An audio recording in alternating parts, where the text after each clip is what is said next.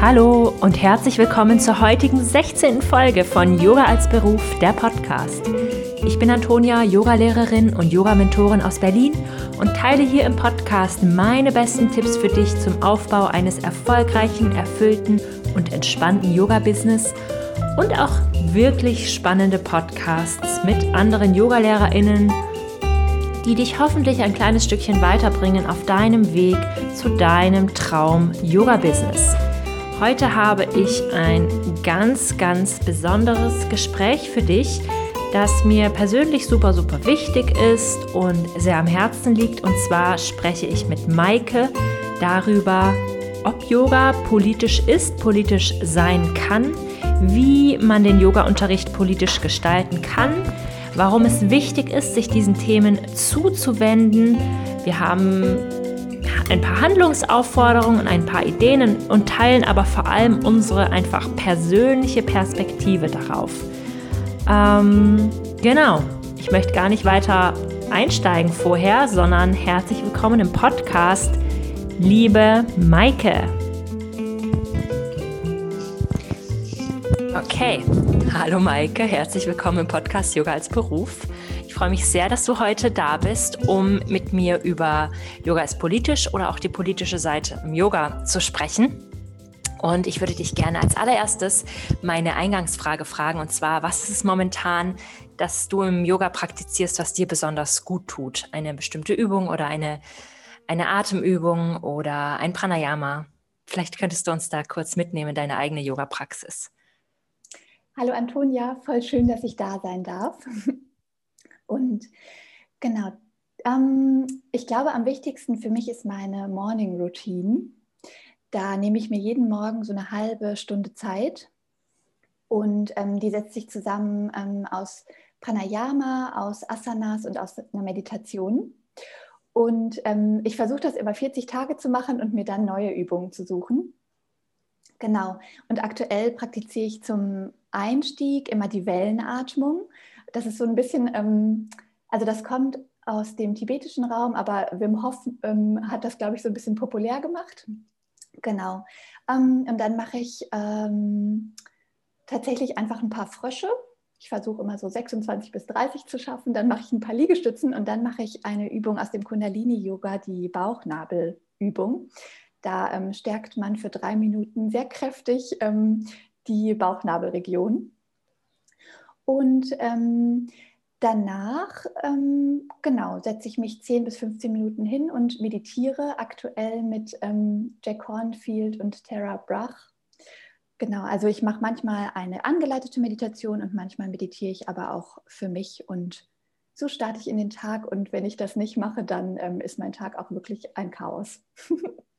wow, danke, dass du das mit uns teilst. Das ist ja wirklich eine richtig tolle Routine.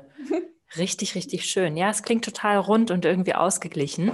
Ähm, ja, also vielleicht könntest du die Zuhörerinnen erstmal ein bisschen darin ähm, ja, einführen. Was ist dein Hintergrund im Yoga? Wie ist es überhaupt dazu gekommen, dass du dich so intensiv auch mit Literatur ähm, zum Thema Yoga ist politisch und die ganzen Bereiche beschäftigt hast. Ich habe da ja auch schon von dir mal eine sehr spannende E-Mail mit vielen Links bekommen. Ja, vielleicht könntest du uns ein bisschen über deinen Hintergrund erzählen. Mhm. Voll gerne. Also ich bin zum Yoga gekommen ungefähr mit 14. Meine Mutter ähm, praktiziert schon sehr, sehr lange Yoga, also ungefähr 25 Jahre inzwischen, glaube ich, und hat dann auch regelmäßig einen Yogakurs besucht und irgendwann wollte ich einfach mitkommen. Ich kann leider nicht mehr genau sagen, was da meine Motivation war, aber ähm, ich wollte mitgehen. Und so bin ich beim Kundalini-Yoga gelandet mit äh, meinen jungen 14 Jahren und das Kundalini-Yoga ähm, ist ja eine Praxis, die nicht unbedingt auf die Asanas ausgelegt ist, sondern ähm, sehr, also schon von vornherein ein sehr viel Wert auf die Spiritualität im Yoga legt. Mm, und genau, somit hat mich das ähm, durch meine Jugend getragen. Also ich habe mich nicht so zu Hause gefühlt im Kundalini-Yoga. Ich bin zum Beispiel mit Feueratem und so einfach nicht so zurechtgekommen. Das war damals nicht das Richtige für mich. Ähm, aber genau, trotzdem habe ich, glaube ich, nicht so diesen Fitness-Aspekt von Yoga kennengelernt, sondern eben ähm, viel mehr von vornherein einen ganzheitlichen Aspekt und habe auch sehr schnell gemerkt, wie wichtig ähm, Meditation für mich ist und wie gut mir Meditation tut. Und an eine Sache kann ich mich ganz besonders erinnern. Ähm, ich war tatsächlich dann auch mal äh, vor, ich glaube, es ist jetzt schon sechs Jahre her oder sieben sogar, bin ich nach Indien gereist und vor meiner Abreise, am Abend vorher, war ich noch in der Yoga-Klasse äh, mit meiner Mama zusammen und habe dort zum ersten Mal den Kopfstand gemacht. Und ich weiß noch, dass mir dieses, diesen Kopfstand, mich zu trauen, mir so viel Kraft für diese Reise gegeben hat, dass ich da schon dachte, wow, ähm, also in diesem Yoga, da liegt eine Power, die geht, äh, die geht über Muskelkraft und äh, vielleicht auch irgendwie sich konzentrieren können. Und so geht die hinaus. Und ähm, weil mir Yoga einfach so viel Gutes getan hat in meinem Leben, tatsächlich einfach in meinem ganzen Leben, auch im Alltag, ähm, war mir ganz wichtig, dass ich irgendwann auch meine Yoga-Ausbildung mache und das, was ich selbst für mich erfahren habe, ähm, weitergeben zu können. Genau, und deswegen bin ich jetzt Yogalehrerin. Also ich bin, ähm, habe schon meine 250 Stunden abgeschlossen, bin jetzt gerade dabei, auf 500 Stunden aufzustocken. Also stehe schon, finde ich, auch noch sehr am Anfang von meiner Lehrtätigkeit ähm, oder von meiner vermittelnden Arbeit, sage ich eigentlich lieber. Ähm, aber ich merke auch jedes Mal, wenn ich Yoga unterrichte oder das weitergebe, was ich für mich erfahre, dann, dann Glück hat mein Bauch, dann bin ich einfach zu Hause. Oh, so schön. Ja. Und ähm, wo hast du die Ausbildung gemacht oder bei wem? In, welch, in welcher Richtung? Genau, ich habe die hier in, oder ich mache die hier in Köln beim Institut für Yoga und Gesundheit. Ähm, und das hat mich damals sehr angesprochen, weil es ein sehr vielfältigen Zugang zu Yoga bietet. Also wir haben, wir lernen sowohl drei unterschiedliche Stile kennen, also Kundalini-Yoga, Ashtanga-Yoga, jetzt im zweiten Teil der Ausbildung auch Vinyasa-Yoga und im ersten Teil war es auch noch ähm, die Shivananda-Reihe, die wir sehr äh, in- und auswendig gelernt haben. Und ähm, außerdem spielt Nada-Yoga eine große Rolle, also Yoga des Klangs. Wir haben Yoga-Philosophie, wir haben Yoga-Anatomie, also unterschiedliche LehrerInnen, die uns ähm, in unterschiedliche Stile ähm, hineinführen, weil das Ziel der Ausbildung ist, dass wir individuell auf unsere SchülerInnen eingehen können. Also, dass wir nicht einen Stil haben, den wir irgendwie vortun und ähm, dann genau, machen halt die mit, für die das irgendwie passt, sondern es kommen Menschen zu uns und wir lernen, wie wir erkennen, was dieser Mensch vielleicht braucht und dass wir ihm dann, also dass wir dann einen großen Pool haben, aus dem wir schöpfen können, aus einem Yoga-Pool und dann ähm, genau können wir individuell auf, auf die einzelnen Menschen eingehen. Das finde ich irgendwie total schön und das hat für mich auch ganz viel, also verwirklicht sehr viel von diesem ähm, ganzheitlichen Anspruch, den Yoga hat und auch von diesem ähm, Ursprung, von dieser ursprünglichen Bedeutung der Einheit im Yoga. Mhm. Super schön, danke, dass du das geteilt hast. Und wie kam dann dein Interesse an dieser politischen Seite des Yogas? Wie bist du dazu gekommen?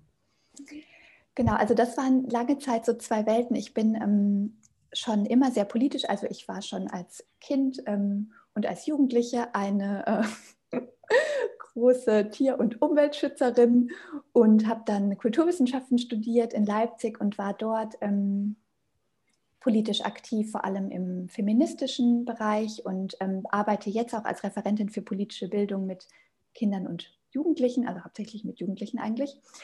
Genau, also diese Sphäre des politischen und des politischen Engagements und dieses, ähm, ja, das, was also ja, meine Talente und meine Privilegien ähm, anderen Menschen zugutekommen lassen und ähm, ganz, ähm, ganz her die Welt ein Stückchen besser machen zu wollen. Ähm, das ist mir schon immer sehr wichtig. Und ich dachte lange, okay, die Yoga-Welt ist die eine, die politische Welt ist die andere. Und durch meine Ausbildung und durch meine Beschäftigung mit den Schriften und auch durch ähm, so die Bewegung im amerikanischen Raum, in der Yoga und Politik zusammengedacht wird, habe ich also eigentlich jetzt erst auch ähm, seit Corona gecheckt, das ist eigentlich gar nichts, was in unterschiedliche Richtungen geht oder ähm, Yoga ist nicht dafür da, dass ich mich irgendwie von ähm, meinem politischen Engagement erholen kann, sondern schon in meiner Yoga-Praxis positioniere ich mich politisch. Und für mich ist es gerade total schön, dass ich ähm, so zwei Bereiche im Leben, die mir total wichtig sind, zusammenbringen kann. Also dass die sich, dass die nicht im Widerspruch sind oder ich mich nicht für das eine oder andere entscheiden muss, sondern dass ich durch meine Yoga-Praxis politisch sein kann. Und ja, genau. Ja, toll. Das ist echt, ähm, das ist echt ein richtig toller Aspekt. Ich finde auch dieser, äh, das ist so traurig, dass, dass oft gedacht wird, ich gehe zum Yoga und dann ziehe ich mich davon so zurück. Und das ist dann, das ist dann meine Ruheoase, weil ich glaube auch, dass Yoga im traditionellen Sinne so nicht gewesen ist. Also es war ja immer was, was gesellschaftlich, also eine besondere Rolle einfach hatte. Auch die, die Yogis damals, die Auserwählten, die das gemacht haben, und dann wurde die Bewegung ja größer und so weiter. Ähm, und dann auch der Weg des Yoga in den, in den Westen der Welt ist auch, es ist immer irgendwie politisch gewesen. Einmal wurde es verboten, dann wurde es wieder erlaubt, dann wurde es angeeignet und so weiter. Und das ist, das ist so politisch. Ähm, dass es eigentlich wirklich schade ist, ähm, wie wenig das in die politische Sphäre irgendwie ähm, hinein, hineinkommt. Und ähm, ich finde es ganz interessant, weil ich ja auch ähm, Yoga in politischen Einrichtungen unterrichte, ähm, wo es aber dann natürlich auch nicht den politischen Hintergrund hat. Also ich unterrichte ja zum Beispiel Yoga im Bundestag, aber ähm, spreche dort natürlich dann nicht über Politik. Da sind ja auch VertreterInnen verschiedener Parteien, nicht aller Parteien, ähm, in, in meinem Yoga-Kurs und finde das einfach total spannend, dass es schon auch mh, hm, immer wieder diese Trennung gibt zwischen diesem Yoga für mich im Privaten und Yoga in seiner Ganzheitlichkeit. Also es wird, glaube ich, in der Umsetzung oft sehr, sehr getrennt und das ist auch meine Erfahrung, die ich gemacht habe nach Umfragen in meiner Community zum Beispiel, ähm, dass viele sich der Ganzheitlichkeit von Yoga bewusst sind durch die Ausbildung. Sie haben Philosophie gelernt, Kulturgeschichte zum Teil gelernt, auch ähm, die Geschichte der britischen Besatzung und so weiter.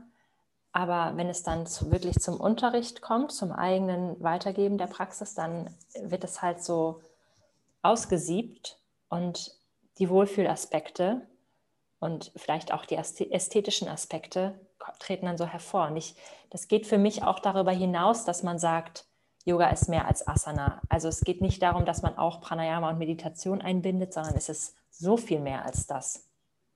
Ähm, ja, vielleicht kannst du da ein bisschen ähm, über deine Erfahrungen erzählen, was du mit uns teilen möchtest.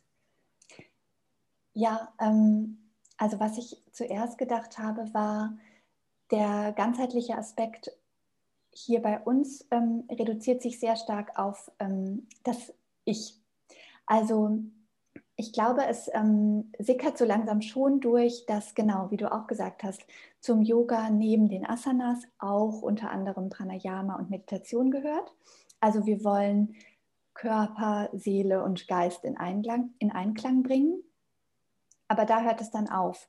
Aber Yoga bedeutet ja Einheit, Balance und für mich ist es ganz klar, dass wenn man, ich, also ich habe auch bei mir selbst angefangen natürlich und ich bin da auch nicht fertig, aber ähm, wenn ich mit mir im, im Einklang bin, dann ist da nicht Schluss, sondern dann wünsche ich mir doch dieses auch rauszutragen in die Welt und wünsche mir eigentlich eine Welt im, im Einklang, in Balance. Und da gibt es so viele Aspekte, ja auch gerade aktuell, wo man irgendwie ansetzen kann. Man kann sich ähm, gegen den Klimawandel engagieren, man kann sich ähm, gegen Rechtspopulismus ähm, einsetzen, man kann, ähm, man kann einfach wählen gehen, man kann feministisch aktiv sein. Also es gibt ja wirklich so viele ähm, Baustellen, ähm, Baustellen auf der Welt, wo, wo man irgendwie seine Nische finden kann und wo man diesen, diese Philosophie, diese Lebenshaltung, die man im Yoga lernt, ähm, mitnehmen kann. Also ich glaube, das hat auch für mich ganz viel damit zu tun, dass ähm, Yoga eben nicht nur etwas ist, was ich auf der Matte praktiziere, sondern was ähm, eine komplette Lebenseinstellung ist. Und das bedeutet auch, ich kann das nicht einfach ablegen, sobald ich meine Matte wieder aufgerollt habe, sondern ich nehme das mit hinaus in meinen Alltag. Und ähm, genau, im besten Fall finde ich auch mit ins politische Engagement. Und mh, mm, wenn wir zum Beispiel auch so in ähm, unterschiedliche Menschenrechtsbewegungen schauen, dann ähm, war ja auch so jemand wie Mahatma Gandhi einfach ein herausragender Yogi. Oder ähm, Martin Luther King oder Rosa Parks oder wie, wer auch immer einem da einfällt, ähm, sind, finde ich, alles Menschen, die ähm, Yoga-Philosophie in ihrem Leben verwirklicht haben. Und ich verstehe auch, dass man nicht seinen ganzen, also 24-7 irgendwie politisch sein will, ähm, aber ich finde schon auch wichtig in diesem Aspekt der Wellness oder in diesem Aspekt des sich wohlfühlens, seine Ressourcen auftanken, dass man ähm, das auch dann wieder äh, dazu verwendet, quasi um, ähm, um irgendwie eine Stimme zu haben in der Welt und um ähm, ja, sich gegen Ungerechtigkeit äh, einzusetzen und für Mitgefühl und Solidarität. Also vielleicht bin ich da irgendwie auch ein bisschen streng, dass ich das ähm, so verlange und erwarte, aber ähm, ich finde, das ist mit, ähm, also gerade auch mit unseren Privilegien, mit unserem Reichtum oder auch mit, ähm, auch ist es, finde ich, unsere Pflicht. Ja, ähm, da kann ich dir nur zustimmen, weil ich glaube auch, dass es ja ein wahnsinniges Privileg ist, dass wir uns das überhaupt aussuchen dürfen, ob unsere Haltung politisch ist oder nicht, weil unser Dasein jetzt im ersten Sinne erstmal nicht von außen als politisch angesehen wird. Also sie wird nicht von, also wir zwei weiße Frauen mit all unseren Privilegien sind nicht im, im, im gesamtgesellschaftlichen Sinne irgendwie als problematisch angesehen. Und deswegen können wir uns in jeder Minute entscheiden, ob wir diese Haltung einnehmen wollen oder eben nicht. Und ähm, es wird ja oft in Yoga-Klassen irgendwie gesagt, ja, das, das Yoga, du trägst das dann aus der Yogamatte mit hinaus in dein Leben, aber manchmal finde ich das ähm, noch zu weich. Also ich finde es einfach schade, dass dann das so vermittelt wird, als wäre das ein Prozess, der einfach so passiert. Und das passiert vielleicht auch, aber man kann sich auch bewusst entscheiden, da danach mal darüber nachzudenken, was es eigentlich vielleicht in einem ausgelöst hat. Und ähm, genau, also ich wollte heute auch in diesem Podcast, oder das wollen wir ja beide, nicht unbedingt auf diesen Antirassismus-Aspekt ähm, so sehr eingehen, weil wir uns auch als zwei weiße Frauen ähm, ja nicht in der Rolle sehen, ähm, da jetzt in eine Lehrrolle zu schlüpfen quasi. Willst du dazu vielleicht noch was sagen? Ähm, ja, ich glaube, es ist ähm, sehr wichtig, dass man bei äh, den eigenen Erfahrungen bleibt. Also Yoga ist, ja, finde ich in erster Linie etwas, das wir erfahren mit all ähm, also mit unserem ganzen Menschsein. Und ähm, ich finde es für mich ganz wichtig, dass ich erstmal das weitergebe. Also das, was ich gelesen habe, aber auch wirklich einfach das, was ich selbst in meiner Praxis ähm, auf allen Ebenen erfahre, das kann ich guten Gewissens weitergeben. Mm, und bei allem anderen halte ich mich zurück. Und deswegen sehe ich das genauso wie du. Also ich sehe mich als ähm, weiße privilegierte Frau, äh, genau, irgendwie nicht in der Rolle mit erhobenem Zeigefinger ähm, auf irgendwelche Probleme hinzuweisen, die nicht die meinen sind. Aber ich kann zum Beispiel dazu anregen, ähm, seine eigene Sprache, sein eigenes Verhalten immer wieder zu reflektieren und ähm, dazu anzuregen, dass jeder für sich selbst entscheidet. Ähm, was ich auch gerade schon gesagt habe, wo er mit, ähm, also wo er irgendwie ansetzen möchte, die Welt so ein kleines Stück ähm, besser zu machen. Und ich finde auch, was du gesagt hast, dass so dieses, wir tragen das, äh, was wir auf der Matte erleben, automatisch raus in die Welt, ähm, ist zu weich gedacht.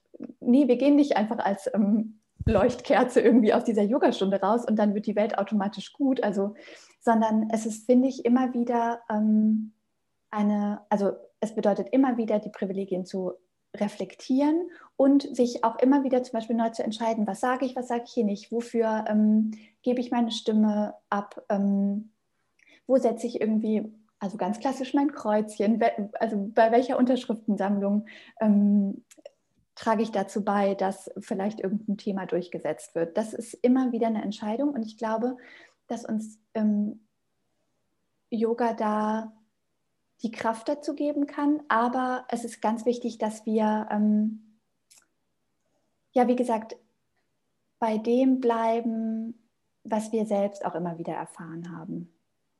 Hm. Ich, finde, da, ich finde, dass da auch, ähm, also so, dass wir da aus dem Feminismus zum Beispiel voll viel lernen können. Also ich glaube, dass mein politisches Engagement, dass das so weit gefasst ist, auch viel damit zu tun hat, dass ich so ähm, sehr mit diesem, politisch, äh, mit diesem feministischen ähm, Kampfspruch, das Private ist politisch aufgewachsen bin.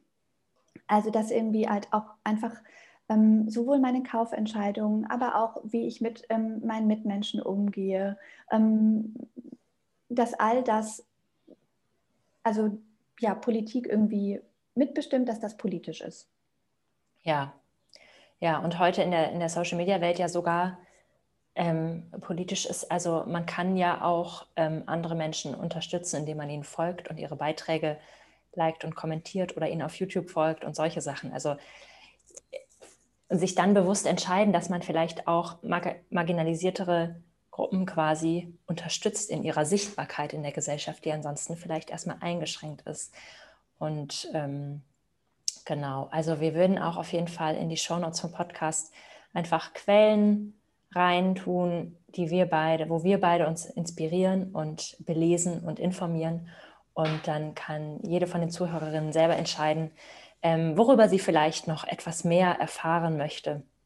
Ich wollte gerne eine kleine Anekdote erzählen. Und zwar ist es mir einmal passiert in ähm, einer Yogastunde in einem Unternehmen, dass ein pakistanischer ähm, Yogaschüler, also indisch-pakistanisch, die Familie ähm, war aus dem Grenzgebiet und ähm, hat teilgenommen und war auch sehr angetan und hat sich jedes Mal, wenn ich Namaste gesagt habe, total kaputt gelacht. Und ähm, dann war er einmal da und dann dachte ich irgendwie, na gut, ich, ich weiß, mir war es super unangenehm, ihn darin zu unterrichten, weil er auch absoluter Yoga-Anfänger war. Und dann irgendwie nach ein paar Stunden habe ich ihn mal angesprochen und habe gesagt, du, es ist für mich mega unangenehm, hier als weiße, deutlich jüngere Person vor dir zu stehen und dir deine Kultur näher zu bringen, die du nicht mal von zu Hause kennst. Und dann hat er gesagt, nee, ist doch gar kein Problem. Also macht Spaß, tut gut, alles in Ordnung, du, kein Problem. Aber wenn du Namaste sagst, das erinnert mich immer daran, dass wir zu Hause alle uns so Hallo sagen. Und deswegen muss er immer lachen. Und das war für mich einfach so schockierend, weil mir dann auch nochmal klar geworden ist, dass diese ähm, diese, diese Unterdrückung durch die, durch die Besatzung und diese jetzige White Supremacy einfach dazu geführt haben, dass er das auch normal findet, dass ich ihm das beibringe, was ja einfach in keinerlei Hinsicht irgendwie okay oder normal ist. Und ähm, Genau, ich habe mich dann ähm, ja so ein bisschen von dem Namaste verabschiedet, weil ich dann auch immer an ihn denken muss, einfach. Aber ähm, mir ist einfach vorher das nicht klar gewesen, die Bedeutung so davon. Das ist einfach so ein Yoga-Ding jetzt mal in Anführungszeichen, was man halt einfach so sagt. Also, ähm, aber das ist ja nicht das Einzige, was man an seiner, an seiner Yoga-Praxis quasi irgendwie politisch korrekter machen kann. Man kann sich über alle Dinge, die man irgendwie sagt, die vielleicht auf Sanskrit sind, ähm, informieren und ganz genau wissen, was man eigentlich da sagt und nicht einfach das nachplappern oder sich generell überlegen, lernt man Sanskrit oder macht man bewusst alles auf Deutsch oder auf Englisch? Also was ist so deine Haltung dazu oder was hast du für konkrete Tipps für eine Yogalehrerin, ähm, erstmal so für ihren Yoga-Unterricht an sich, den politisch korrekt zu gestalten? Also ich finde, die erste Frage ist erstmal, wie ähm, kann ich den, meinen Yoga-Unterricht so inklusiv wie möglich gestalten?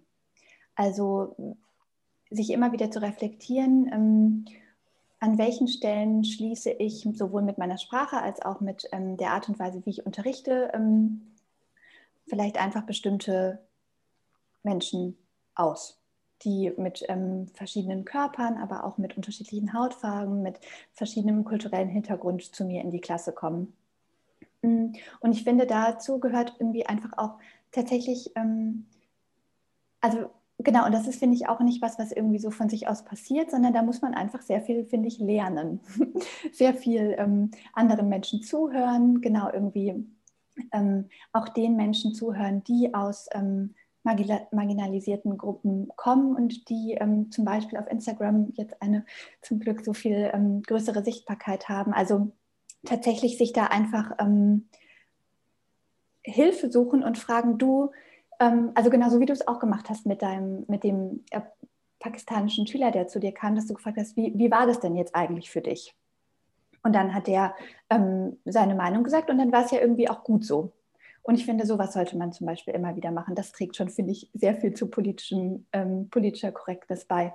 Dann ist es natürlich auch wichtig zu fragen, ähm, genau, wenn ich mich für Sanskrit-Begriffe ähm, entscheide, ähm, spreche ich die denn richtig aus? Kenne ich überhaupt die Bedeutung? Also kann ich die denn überhaupt ähm, authentisch vermitteln oder plapper ich einfach nur irgendwas nach? Habe ich mich mit der Bedeutung auseinandergesetzt? Wir zum Beispiel in der Yoga-Ausbildung haben tatsächlich auch von ähm, den Sanskrit-Begriffen, die wir gelernt haben und die wir auch tatsächlich für die Prüfung ähm, alle auswendig können mussten vom Ashtanga-Yoga, ähm, auch immer wieder, also immer gelernt, wie sich diese Wörter zusammensetzen. Also ähm, dass Tanasana zum Beispiel ähm, Stockhaltung bedeutet, weil die eine Silbe Stock bedeutet und die andere bedeutet eben Haltung, so. Ähm, was irgendwie schon viel mehr zu so einem tieferen Verständnis der Wörter beigetragen hat. Und genau, dass man sich irgendwie auch nicht einfach am Ende der Stunde Namaste sagt, weil es eben alle sagen, sondern dass man sich auch vielleicht mal fragt, hm, warum sage ich denn eigentlich Namaste? Und dann irgendwie recherchiert, ähm, was bedeutet es denn überhaupt und wie wird es denn in dem ähm, Kulturkreis, aus dem das Wort Namaste kommt, nämlich aus dem ähm, indischen Kulturkreis, an welcher Stelle wird das dann benutzt? Und ja, ich wusste auch lange nicht, dass es eigentlich ein Hallo ist und kein, äh, was weiß ich, geh mit Frieden oder so. Hm. Und auch, dass man sich darin reflektiert, ähm, also schließe ich aus meiner Yoga-Praxis irgendwie all das, was ich nicht kenne, aus, weil es mir unangenehm ist. Ich habe zum Beispiel, muss ich auch ganz ehrlich sagen, lange am Anfang der Stunde kein ähm, Om gesungen, weil ich mich irgendwie, also weil ich irgendwie dachte, hm, vielleicht ist es meinen SchülerInnen auch unangenehm, vielleicht wollen die das gar nicht, vielleicht können die damit gar nichts anfangen. Ähm, und ich auch selber irgendwie das lange einfach nur so nachgesungen habe. Es war irgendwie halt so Teil von dem Ritual, dass man oben singt. Und dann habe ich das einfach mal weggelassen. Und jetzt habe ich mich intensiver mit ähm, dem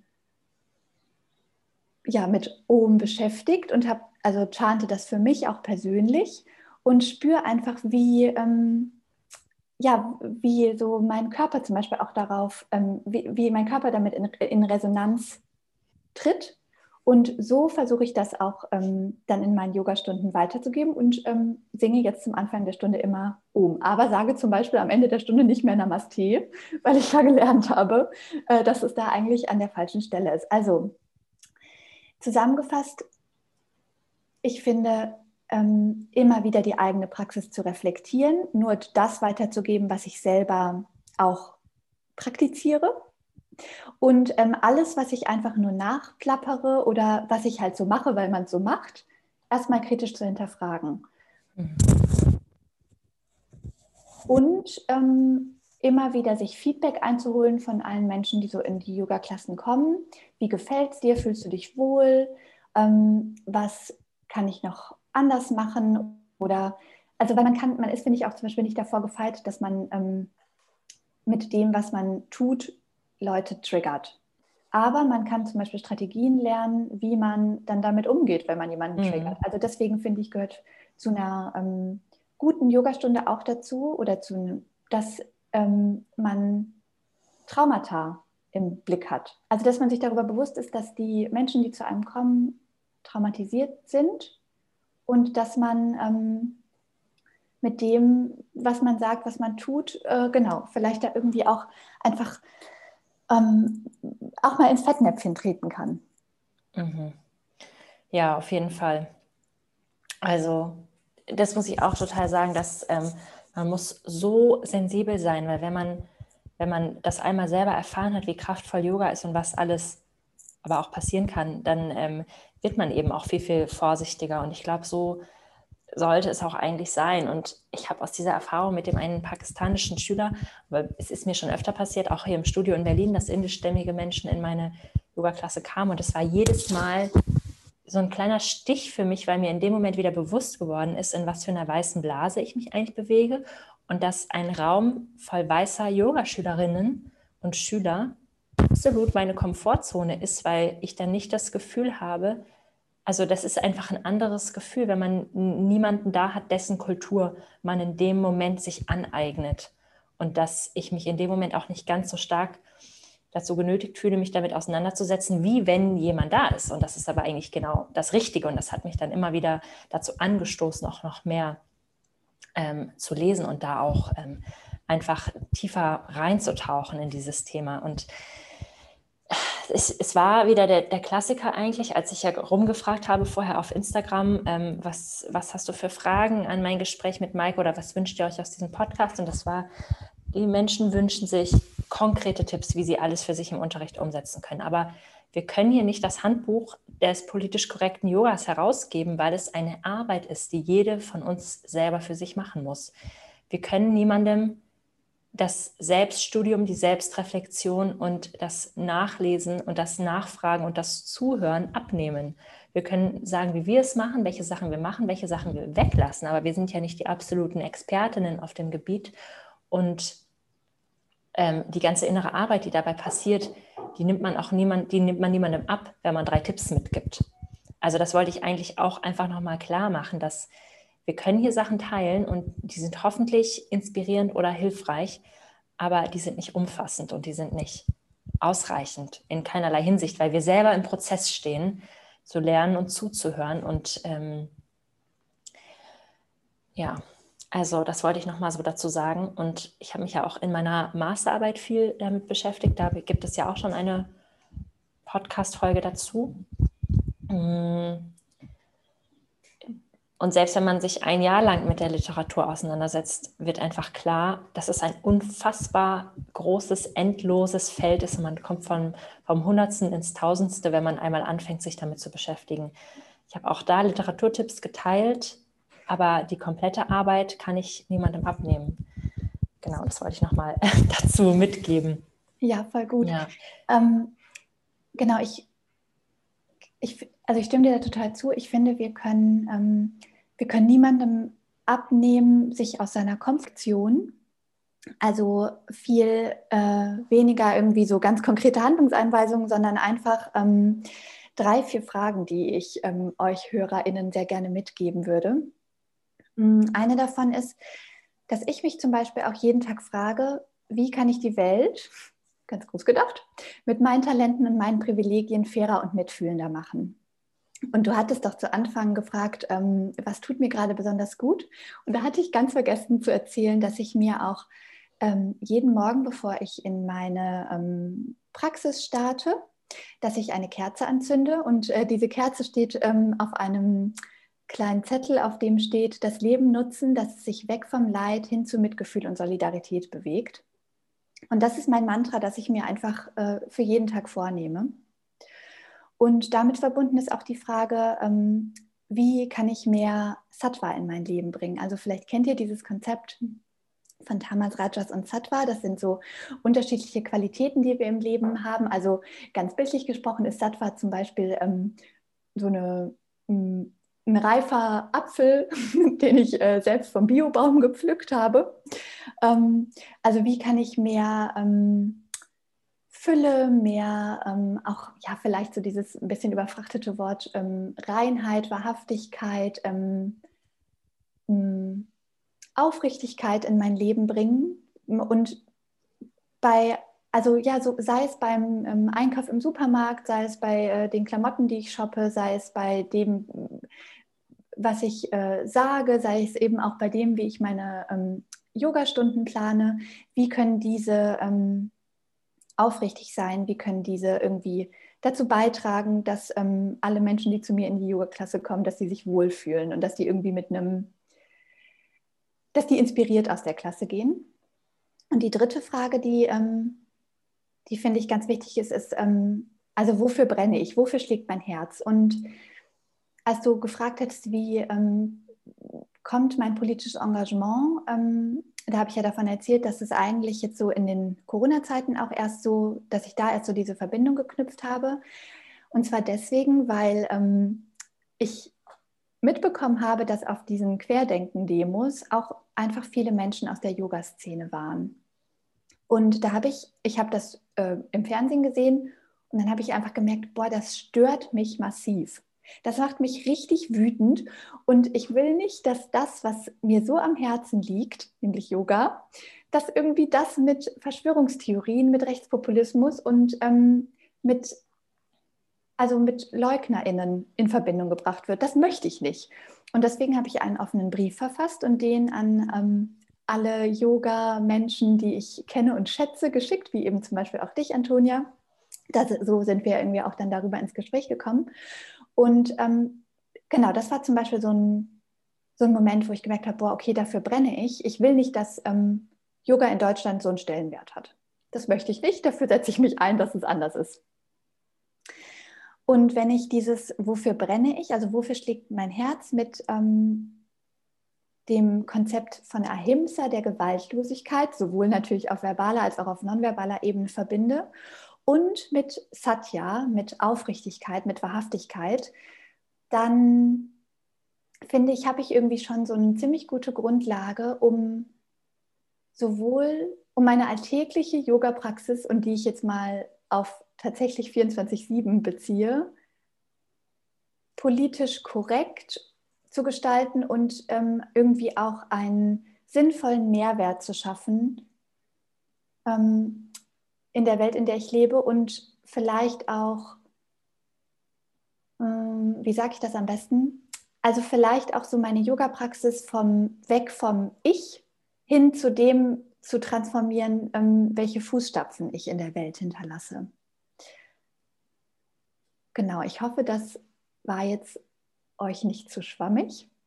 Mm, aber ich glaube, es, äh, es ist für jeden anwendbar. Also diese Fragen kann sich einfach jeder stellen. Und ähm, da findet auch, glaube ich, jeder ganz unterschiedliche Antworten darauf. Und vielleicht ändern sich diese Antworten auch mit der Zeit. So wie sich ähm, ja auch unsere Yoga-Praxis immer weiter transformiert, wie sich die politischen Geschehnisse in der Welt ändern.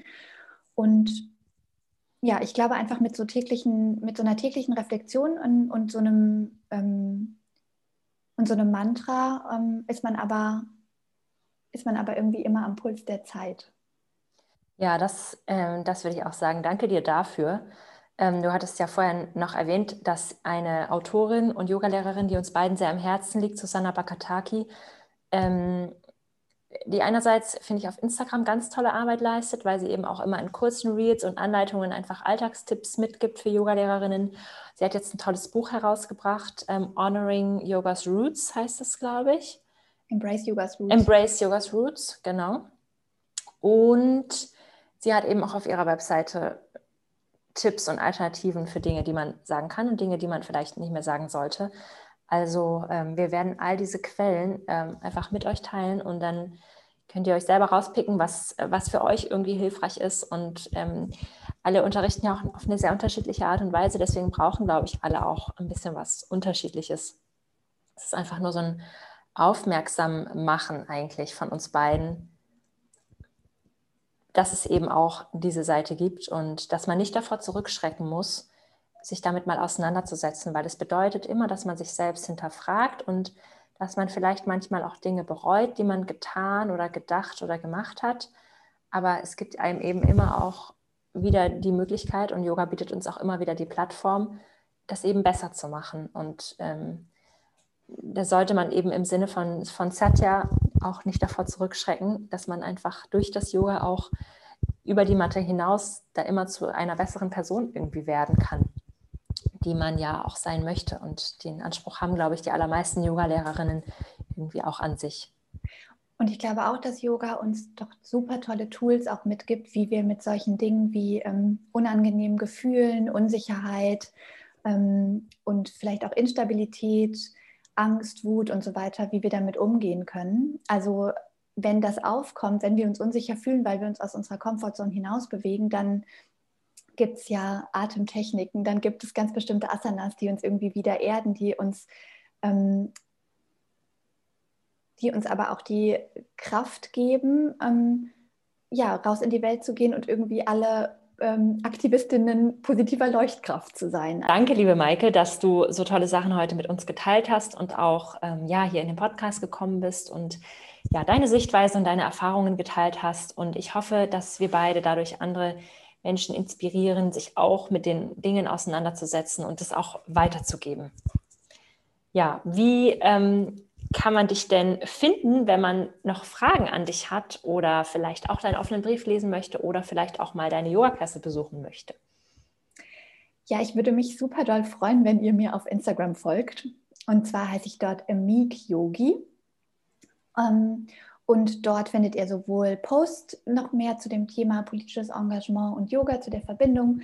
Ähm, das werde ich auf jeden Fall auch noch weiter ausbauen. Ich habe ja auch erzählt, ich ähm, bin da irgendwie auch noch mega ähm, am Anfang oder mega auf dem Weg. Ähm, ich teile dort auch immer wieder ähm, also meine Quellen der Inspiration und ähm, mache da auch immer wieder darauf aufmerksam, ähm, wenn es Yoga-Stunden gibt, ähm, die ich gebe und für die man sich sehr gerne anmelden kann. Genau, also einfach bei Instagram vorbeischauen und ähm, Amik Yogi folgen. Ich würde mich mega freuen. Perfekt, das verlinke ich noch mit in den Show Notes und dann danke ich dir für dieses spannende Gespräch, liebe Maike. Danke dir. danke dir.